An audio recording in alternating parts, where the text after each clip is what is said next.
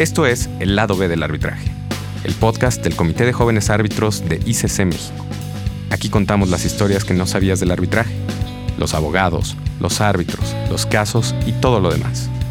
Es un espacio de aprendizaje, reflexión y sobre todo, de inspiración.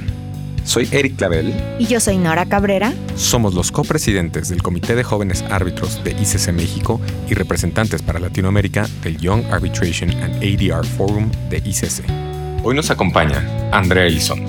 Andrea es la directora jurídica de First Majestic Silver Corp, una de las mineras más importantes del mundo. Andrea es una joven abogada, feminista, en la eterna búsqueda de crear, inspirar y encontrar inspiración. Hoy nos sentimos muy, muy honradas y honrados de tener a Andrea Elizondo, directora jurídica de First Majestic Corp, en el podcast. Platicábamos con ella, que es una de las directoras jurídicas más jóvenes que hemos tenido en el podcast y estamos muy felices de poderla entrevistar el día de hoy.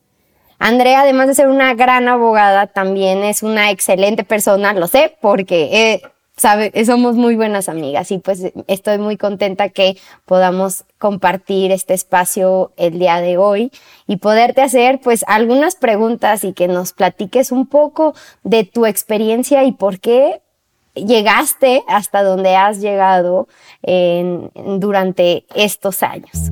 Y pues me encantaría empezar preguntándote algo que, me parece muy, muy, muy interesante y que creo que podría darle muy buenos consejos a las y los que nos escuchan, que es pues que nos platiques un poco de tu vida profesional en la Ciudad de México. Sabemos que eres de Guadalajara, que estudiaste en, en Guadalajara, en el TEC de Monterrey, y que te veniste para Ciudad de México. ¿Por qué llegaste aquí? ¿Qué significó esto para ti? Cuéntanos un poco de tu experiencia, sobre todo aquellas, aquellos abogados jóvenes que están pensando en moverse de su ciudad de origen para crecer en su vida profesional en alguna otra ciudad de México o de otra parte del mundo. No, pues antes que nada, muchas gracias Nora y Eric por la invitación. Estoy súper contenta de estar aquí con ustedes, que pues han sido para mí grandes compañeros y amigos ya de bastantes años que tenemos de conocernos. Eh, pues les cuento, ¿no? Yo estaba en el área fiscal de una Big Four que se llama Iguay, estaba en la oficina de Guadalajara y justo pues me acababa de graduar y la realidad es que siempre tuve como el interés o la inquietud de vivir y de trabajar en la Ciudad de México. Eh, mi trabajo entonces se enfocaba en su mayoría a la consultoría fiscal y no tanto a temas relacionados con litigio, que pues era lo que realmente me gustaba y lo que yo quería hacer en mi vida profesional en ese entonces, ¿no? Entonces, eh, pues surgieron los amparos estos masivos de, de, reformas fiscales de 2013 y 2014 y yo comencé ahí a trabajar con un equipo de abogados del área de litigio y controversia fiscal de Oficina Ciudad de México de EY que justamente pues venían llegando a la firma y que estaban comenzando a armar un equipo nuevo eh, en una oportunidad pues les comenté que estaba muy interesada en hacer el cambio y la verdad es que todos fueron súper generosos conmigo, tanto en Oficina Guadalajara como en Ciudad de México me facilitaron desde temas administrativos hasta temas económicos para poder realizar mi cambio y trabajar pues en lo que yo realmente quería, que era el litigio fiscal, ¿no? También, pues obviamente pues el apoyo de mi familia y de mis amigos y amigas pues fue muy importante en ese momento. Obviamente, pues el cambio al principio fue muy difícil porque pues yo no tenía para empezar ni en dónde vivir. No tenía pues familia aquí en Ciudad de México ni muchos amigos, pero pues tuve que adaptarme muy rápido y creo que lo que facilitó mucho este proceso de adaptación fueron dos cosas muy relevantes. La primera de ellas es que estaba haciendo algo que realmente me apasionaba y me gustaba muchísimo y que cuando pasó esto, pues nació como que en mí la necesidad de, enfocarme en este aprendizaje y de sacar lo mejor que pudiera sacar de los litigantes con los que estaba trabajando, que son excepcionales. Y lo segundo, pues es que tuve la oportunidad de conocer a nuevas personas, sobre todo a abogadas jóvenes que como yo tenían pues, los mismos intereses y que se convirtieron en mi red de apoyo. En, tanto a nivel personal como a nivel profesional y que a la fecha pues siguen siendo esta red de apoyo en todos los aspectos de mi vida. Lo que yo les diría pues a los abogados y abogadas que les gustaría cambiar de ciudad es que pues se animen, que no tengan miedo que eh, a estos cambios ni, ni a fracasar, ¿no? Este, hay una frase que me gusta mucho de un poeta español que se llama Benjamín Prado, que dice que el equilibrio solo lo merece quien sabe negociar con la caída. Creo que cualquier cambio genera muchísimo miedo, muchísima inestabilidad e implica muchos sacrificios, ¿no? Personales y profesionales y que a veces pues estás muy expuesto a que las cosas no salgan exactamente como tú lo esperabas, pero creo que todo vale la pena cuando puedes examinar tu vida en retrospectiva y pues hacer el recuento de todos los aprendizajes y las lecciones de vida que, que te generó ese cambio. Y pues sí, o sea, si, si tienen la oportunidad de hacer un cambio o de tener la oportunidad de hacer un cambio, anímense, creo que van a crecer muchísimo, no solamente en la parte profesional, sino también en todos los demás aspectos de su vida. Gran brinco, Andrea. Y ahorita quiero traerte al día, al tiempo presente, de cómo esa historia de que te cambiaste de la Ciudad de México y eh, venías de Guadalajara, terminas en First Majestic. First Majestic, para quienes no sepan, es una empresa minera gigantesca canadiense, de las 10 mineras más grandes de plata del mundo, y tiene una presencia importantísima en México. Y Andrea es la directora jurídica. Muy joven, como decía Nora, para tener, eh, mejor dicho, no para tener, muy joven y tiene esta gran responsabilidad. Todo gracias a la trayectoria que en un ratito vamos a repasar un poco más. Pero Andrea, First Majestic, ¿cuál es tu día a día. Platícanos brevemente qué haces ahí, o sea, cómo es la vida del director jurídico de First Majestic Company, esta empresa extranjera con presencia en México, en un sector además muy regulado. Sí, claro, Eric. Este, pues específicamente me toca ver todos los temas legales de la empresa y de las unidades mineras, incluyendo la parte fiscal, que es la que más me gusta, en la que más tengo experiencia profesional, pero también pues veo todo tipo de asuntos, ¿no? Penales, algunos temas regulatorios, civiles, mercantiles, laborales, agrarios, ambientales, corporativos, hasta arbitraje, ¿no? En algún, algún punto. También me toca conducir las negociaciones que tenemos con proveedores y clientes y formo parte del comité de crisis de la empresa. Normalmente, pues en mi día a día me mantengo en constante comunicación con mi equipo y con las personas de las diferentes áreas de la empresa, porque pues para mí como abogada de empresa creo que es fundamental conocer bien el negocio, ¿no? Cómo funciona, cuáles son las necesidades, los retos que tiene no solo el equipo legal, sino las diferentes áreas que integran a la empresa. Creo que esto permite, por lo menos a mí me permite tener una visión más amplia y global y puedo dar una mejor y más adecuada asesoría jurídica. Creo que la clave de este, de este tipo de asesorías jurídicas en empresas es justamente conocer bien las necesidades del negocio e intentar empatar lo, lo, lo, estas necesidades o, o la, las finalidades de la empresa con lo jurídico, ¿no? Y no al revés, porque normalmente nosotras como abogadas como que estamos entrenados para hacerlo primero lo jurídico y después saber cómo funciona, ¿no? Y creo que esto no, no sigue la lógica real, ¿no? De, de cómo funcionan las empresas, que es primero pues tomar las decisiones que, que faciliten el negocio y luego pensar en el tema jurídico, ¿no? Creo que, creo que eso es importante.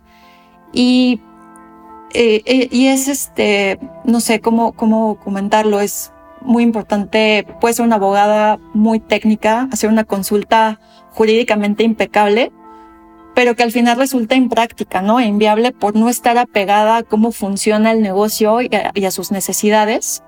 Entonces creo que es bien importante que como abogados o abogadas en general de empresa o de despacho desarrollemos esta sensibilidad y este mindset de ver más allá del tema legal solamente. ¿no? En cuanto a temas de equipo, eh, me encanta que tengan una parte técnica muy sólida, pero también que conozcan, como decía, ¿no? Del negocio y desarrollen relaciones con la demás gente este, de la empresa, ¿no? Y también con nuestros abogados y abogadas externas. Creo que para mi equipo es bien importante tener claro que nosotros somos los responsables de los asuntos. Los asuntos son nuestros, ¿no? Entonces, eh, los externos nos ayudan, son facilitadores, son apoyo técnico para nosotros, pero la realidad es que cuando algo sale mal, pues el CEO no va a ir a preguntarle al externo, ¿no? De, oye, ¿qué pasó? Sino que te va a preguntar a ti, abogado o abogada interna de la empresa, qué fue lo que salió mal, ¿no? Entonces, creo que eso es un punto importante, además de que pues no hay nadie que conozca mejor a la empresa que alguien que está dentro, que trabaja dentro y que conoce bien cómo funciona. Y pues para la empresa creo que, que ah, también la clave está en, en, ver el tema de, de, los asuntos, ¿no? Como para un externo puede ser que perder un asunto implique pues nada más perder el asunto, ¿no? Perder un, una success fee o algo parecido pero para la empresa puede implicar la pérdida de su patrimonio e incluso de su viabilidad operativa, ¿no? Entonces, creo que ahí es cuando los, los y las abogadas internas jugamos un rol súper importante eh, de proteger de primera mano los intereses de la empresa y de buscar tomar las mejores decisiones para no ponerla en riesgo. Andrea, dijiste algo que creo que deberíamos de poner en letras de oro, que es ajustar lo comercial, lo jurídico y no lo jurídico a lo comercial.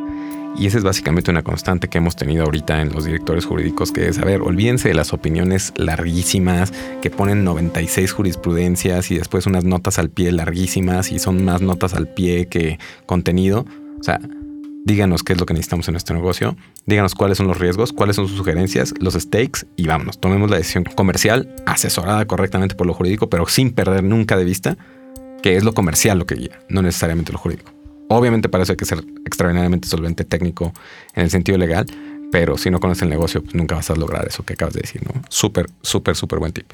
Claro, sí, la, la, solidez técnica yo creo que ya se da por hecho, ¿no? Cuando contratas a alguien o cuando estás dentro de una empresa, es algo que se tiene que dar por sentado, pero esta sensibilidad que se tiene que generar de conocer el negocio y el interés, creo que es algo fundamental ahorita. Buenísimo. Y, y, yo agregaría algo que, que, conociéndote sé que es muy importante para ti, que es entender los principios de la, de la empresa y los valores que sostienen la empresa y con base en qué se toman esas decisiones, ¿no?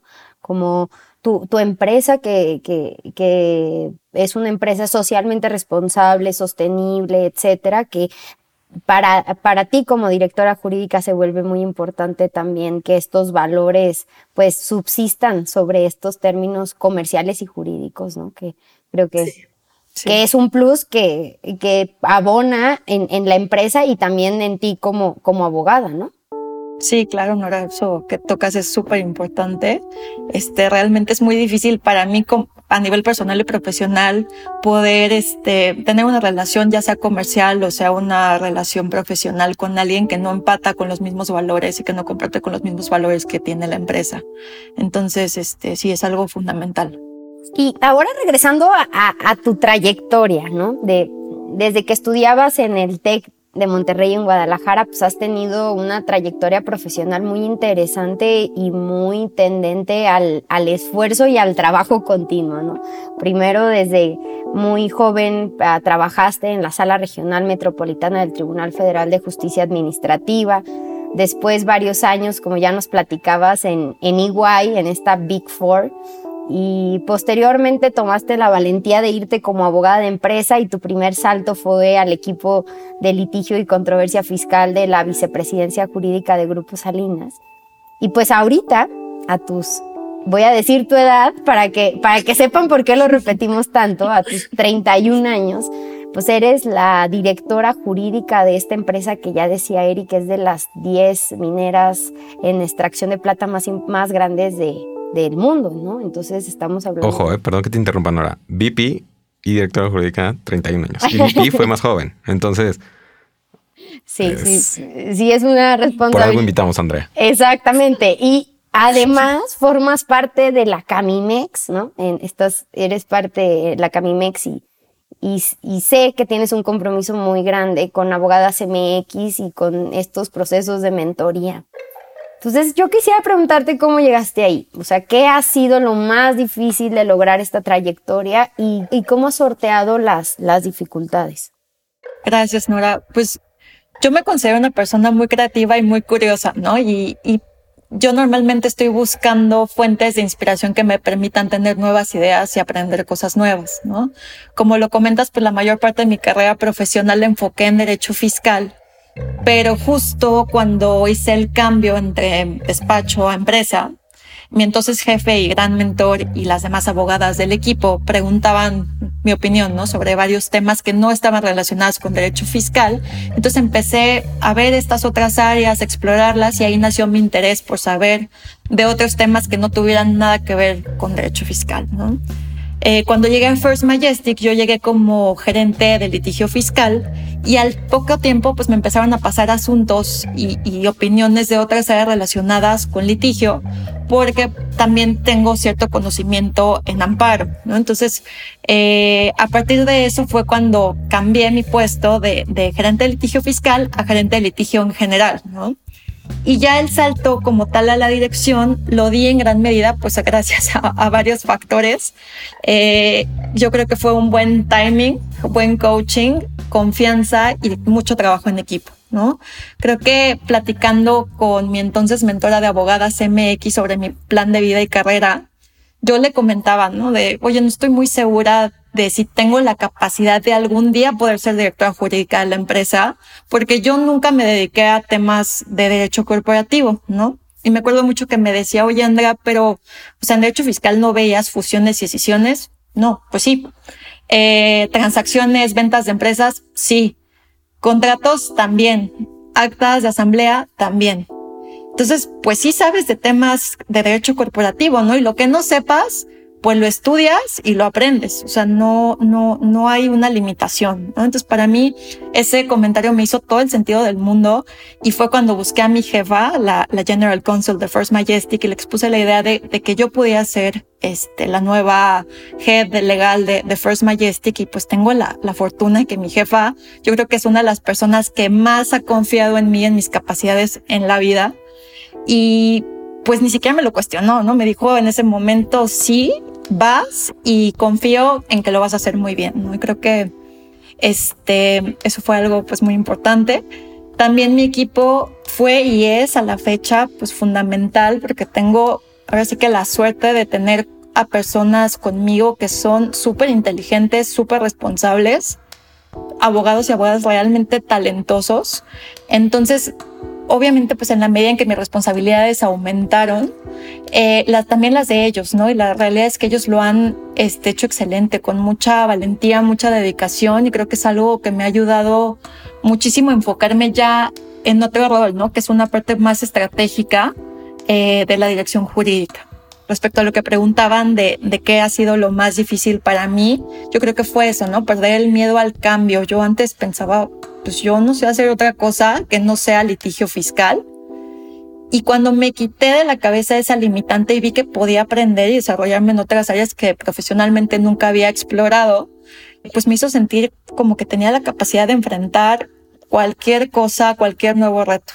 Andrea, y te saliste del derecho fiscal para entrar al mundo del derecho corporativo, el litigio, etcétera, y terminaste curiosamente tangencialmente viendo arbitraje. Bueno, no tangencialmente, ahorita directamente. Este podcast es de arbitraje y a los directores jurídicos siempre les hemos preguntado directamente. Nosotros lo vemos muy bien, nos dedicamos a eso, nos encanta, etcétera. La teoría, digo, tú nos conoces desde que lo hicimos en, la escuela y sabes que hay mucho amor por esto. Eh, pero ahora que tú lo ves y que lo has visto desde, eh, desde la periferia, ¿qué opinas de los medios alternativos de solución de controversia? ¿Has estado involucrada en alguno? ¿Cuál ha sido el sabor de boca que te ha dejado? Platícanos un poquito de eso. Yo creo que son una excelente alternativa al litigio y permite a las empresas reducir y administrar de una manera más eficiente y más inteligente costos y riesgos.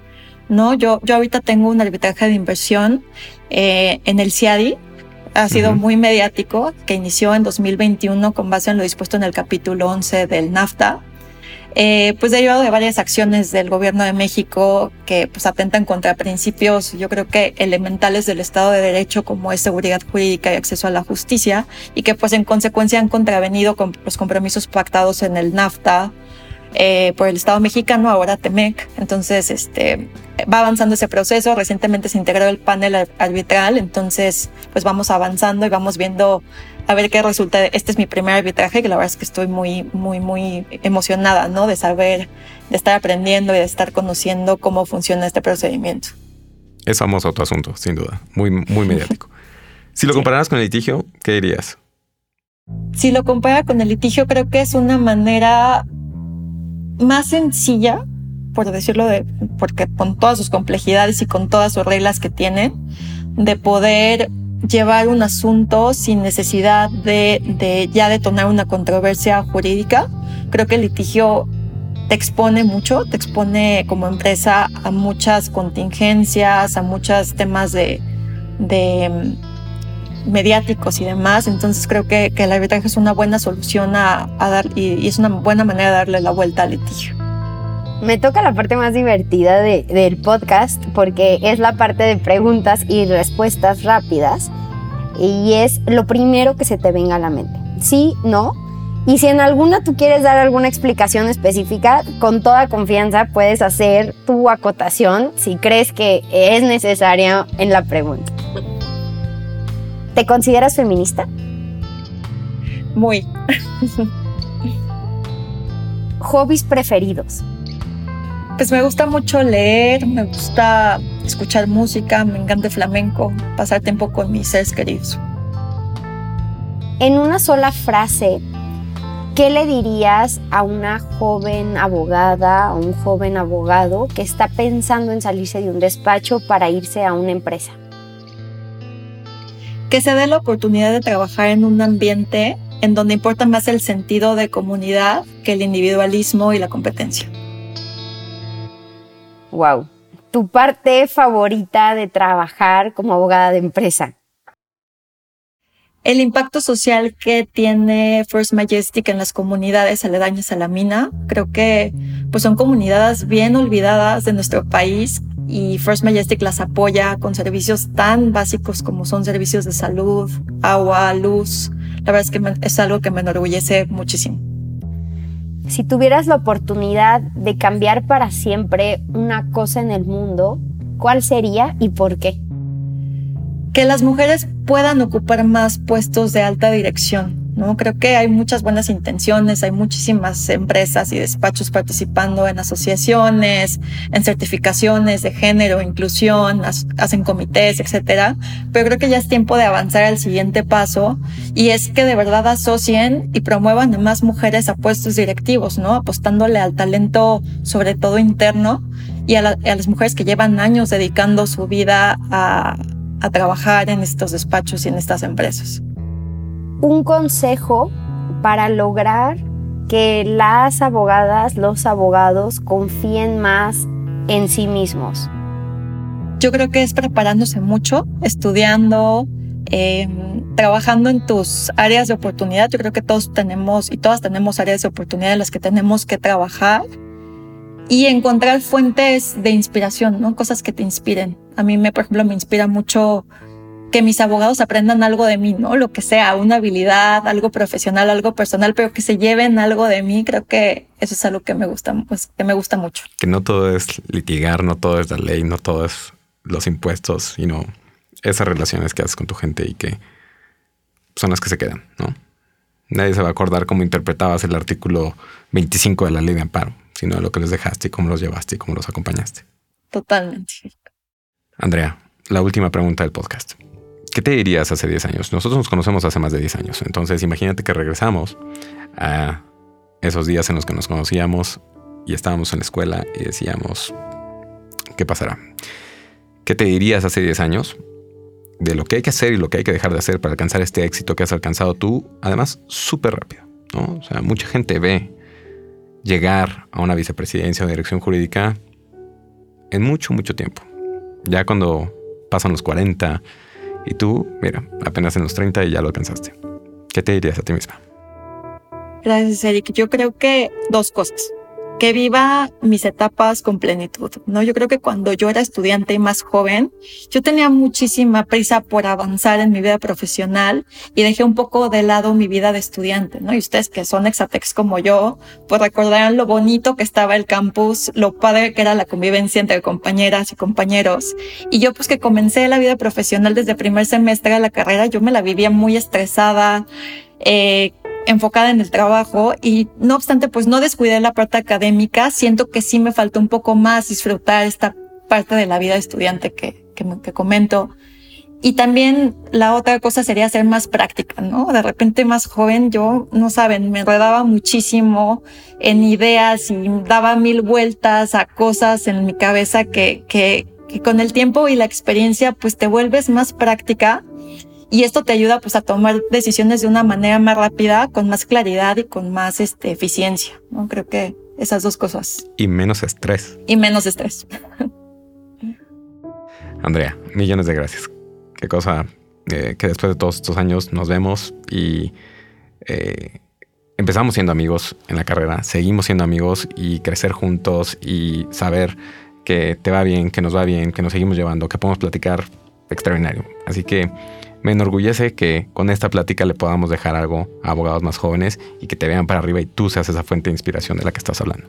Muchas gracias. Gracias. Solo me resta decir públicamente que soy tu fan y que todos los días aprendo de ti. Muchas gracias por estos minutos y esperamos que todos estos consejos les sirvan a las y los abogados más jóvenes para que pues sigan con una carrera en ascenso. De corazón, gracias. Nos vemos pronto, Andrea. Muchas gracias, Eric. Muchas gracias, Nora. Con mucho cariño y mucho respeto para los dos.